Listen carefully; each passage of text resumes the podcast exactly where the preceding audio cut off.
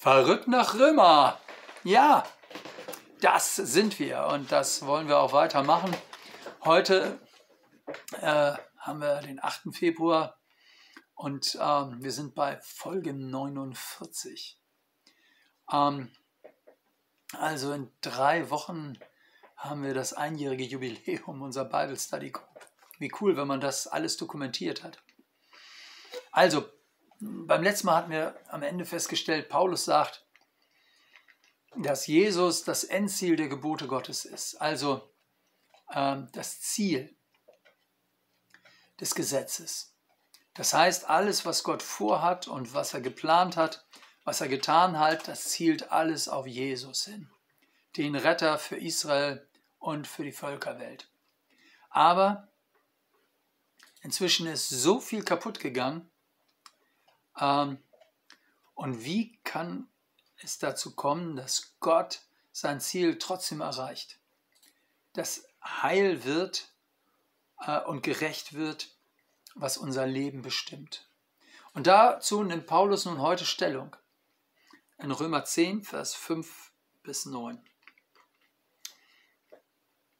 Mose nämlich schreibt von der Gerechtigkeit, die aus dem Gesetz kommt. Der Mensch der das tut, wird dadurch leben. Aber die Gerechtigkeit aus dem Glauben spricht so. Sprich nicht in deinem Herzen, wer will hinauf gen Himmel fahren, nämlich um Christus herabzuholen. Oder wer will hinab in die Tiefe fahren, nämlich um Christus von den Toten heraufzuholen. Sondern was sagt sie? Das Wort ist dir nah in deinem Munde und in deinem Herzen. Dies ist das Wort vom Glauben, das wir predigen. Denn wenn du nicht mit deinem Munde bekennst, dass Jesus der Herr ist, und in deinem Herzen glaubst, dass ihn Gott von den Toten auferweckt hat, so wirst du gerettet. Nochmal, denn wenn du mit deinem Munde bekennst, dass Jesus der Herr ist und in deinem Herzen glaubst, dass ihn Gott von den Toten auferweckt hat, so wirst du gerettet. Denn wenn man von Herzen glaubt, so wird man gerecht, und wenn man mit dem Munde bekennt, so wird man gerettet. Also der Zusammenhang ist wichtig in der ganzen Geschichte Gottes.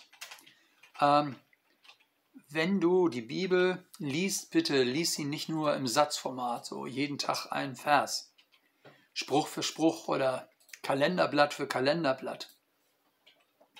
Das mag inspirierend sein, aber es ist Gottes Wort und da ist der Zusammenhang der Heilsgeschichte Gottes wichtig. Also, dass man das Ganze mal im Blick hat ähm, deshalb ist es gut, wenn man Altes und Neues Testament im Zusammenhang liest. Und Paulus macht das ja hier. Er greift sozusagen immer wieder mit der Messias-Erfahrung, die er mit Jesus gemacht hat, immer wieder auf das Alte Testament zurück, weil sich das gegenseitig inspiriert. Also achtet auf diesen Zusammenhang. Ähm, was ist mit der Gerechtigkeit durch das Gesetz gemeint? Da steht ganz klipp und klar, der Mensch, der das tut, wird dadurch leben. Ähm, also, es geht nicht nur um die guten Vorsätze, es geht nicht nur um das Wissen, es geht auch nicht nur um das Wollen, sondern es geht um das Tun. Richtig. Es zählt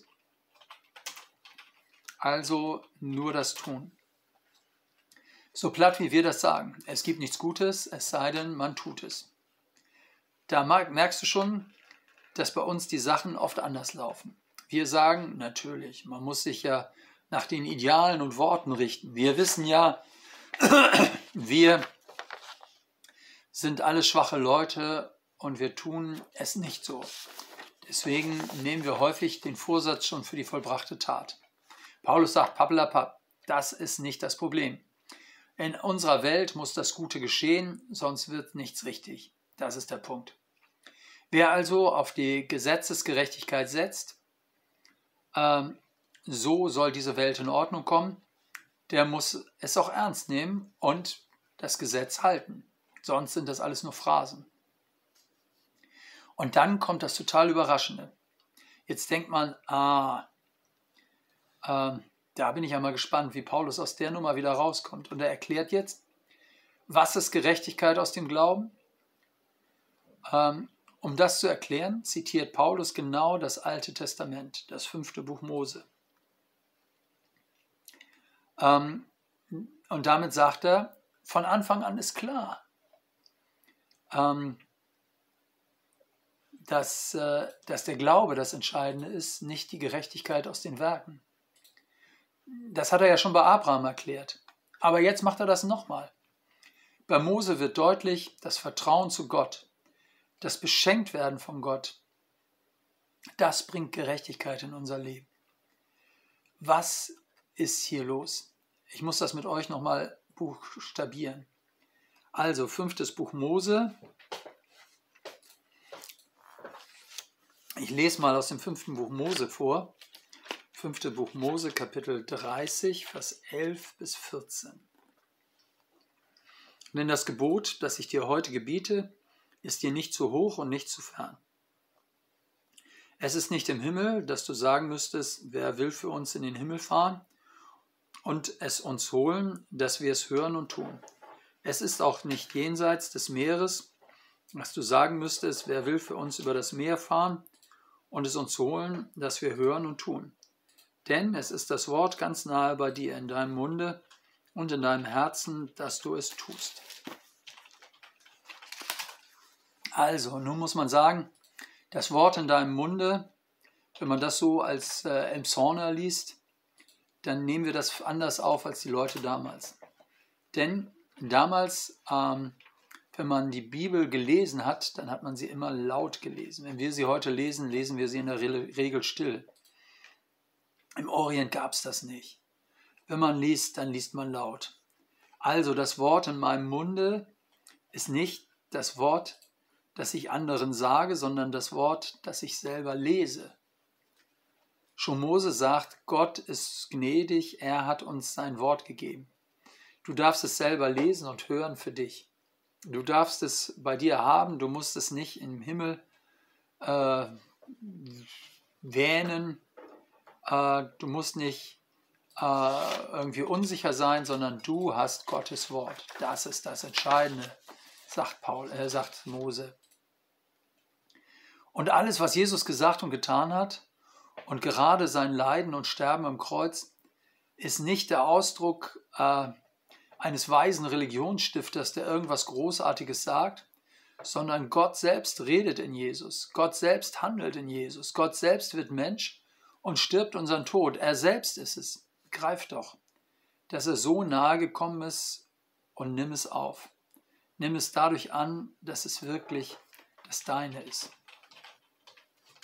Also wer mit dem Mund bekennt,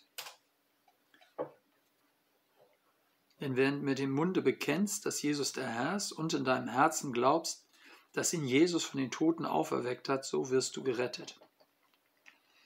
Im Herzen glauben. Das klingt bei uns super gefühlsmäßig.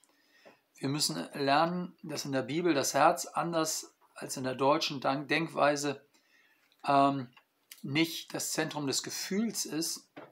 Na, Herzschmerz sagen wir ja auch. Die Gefühle sitzen im biblischen Denken übrigens in den Nieren. Wer weiß warum. Das Herz ist das Personenzentrum, wo unser Denken und unser Wollen, unser Entscheiden ihren Platz haben. Also die Vorgänge, die wirklich die Praxis unseres Lebens bestimmen. Das heißt, mit dem Munde sagen, Jesus ist der Herr und mit dem Herzen glauben, dass der Herr selbst ihn von den Toten auferweckt hat äh, und damit bestätigt hat, das soll die Mitte meines Lebens sein. Äh, dem will ich vertrauen, dem will ich mich hingeben. Das ist die Rettung, das bringt uns vom Tod zum Leben. Das verbindet uns mit Gott und schließt uns an diesen Bund, diese Gemeinschaft mit dem Schöpfer, der uns geschaffen hat, an. Ähm, verstehst du? Äh, für Paulus ist das sozusagen die Quintessenz seiner Überlegung. Ähm, er hat uns, Gott hat uns sein Wort geschickt durch seine Boten bis heute. Und du hörst es jetzt, so wie ich es dir heute mitteile, oder so wie du es im, im Brief von Paulus liest. Äh, und du kannst nicht sagen, ich kann nicht, sondern das Wort ist dir ganz nahe. Du hörst es und du darfst es wahrnehmen in deinem Herzen und darfst sagen, ja, das ist genau das, worauf ich mein Leben gründe. Also nochmal, denn wenn du mit deinem Munde bekennst, dass Jesus der Herr ist und in deinem Herzen glaubst, dass ihn Gott von den Toten auferweckt hat, so wirst du gerettet werden. Das ist es genau, worum es geht. Ihr Lieben, verrückt nach Römer. Jetzt äh, kommt Paulus sozusagen in die entscheidende Phase seiner Argumentation. Nächstes Mal geht es weiter. Noch sind wir im Februar, noch sind wir in Kapitel 10. Seid gespannt. Bis bald, macht's gut. Euer Pastor Hardy.